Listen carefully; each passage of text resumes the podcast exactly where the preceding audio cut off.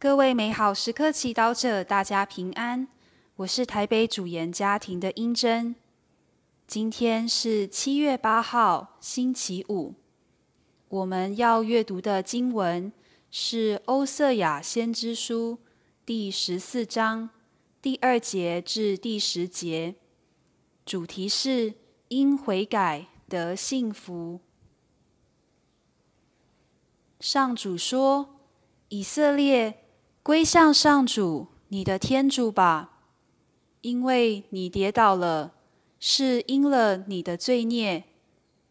准备你们的话，好再回来归向上主时，对他说：“求你宽恕我们的一切罪过，使我们重获幸福，叫我们好给你献上我们嘴唇的佳果。”亚述不能拯救我们，我们也不再骑坐埃及的马，我们也绝不再对我们双手的作品说：“你是我们的天主。”因为孤儿只有在你那里才得到连续。我要治疗他们的不忠，我要从心里疼爱他们。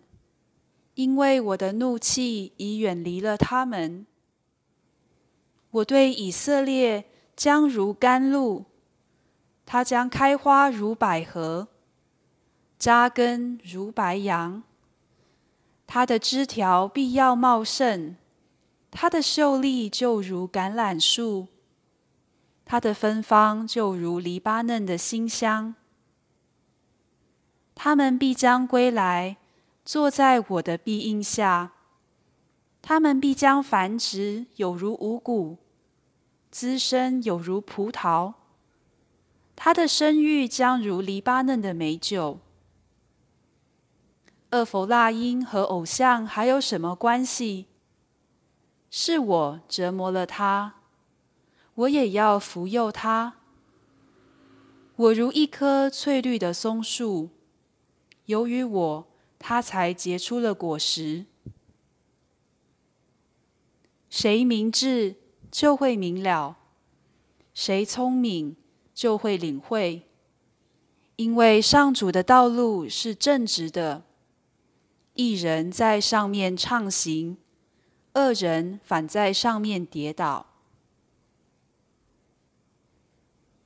是经小帮手，上主说。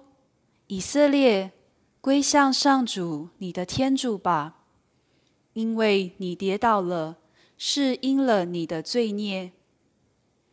天主希望以色列明了，陷入罪恶却不悔改，会让他们失去心中最渴望的幸福。今天在你的生活中，是否也有一些部分失去幸福？方向和意义呢？你能认出背后的罪吗？比如说，明明因为爱情而结合的夫妻，后来却因为不成熟、自我中心，期待他人付出，自己却不愿意牺牲，懒得经营关系。并常把责任推到对方身上等罪过，而让家庭失去幸福。这时候，有些人会把心思转移到工作、酗酒或其他隐癖上，不想正视问题。有些人决定离开，不再经营这份关系。然而，这一切。就像经文中的雅述，虽然能让我们暂时分心，却无法拯救我们。今天，让我们意识到，愿意向天主承认自己的罪，为自己做不好的地方负责，就是治疗的开始。在天主面前，我们不要害羞，面对自己的丑陋。和污秽，因为天主并不想消灭我们、侮辱我们，却要治疗我们。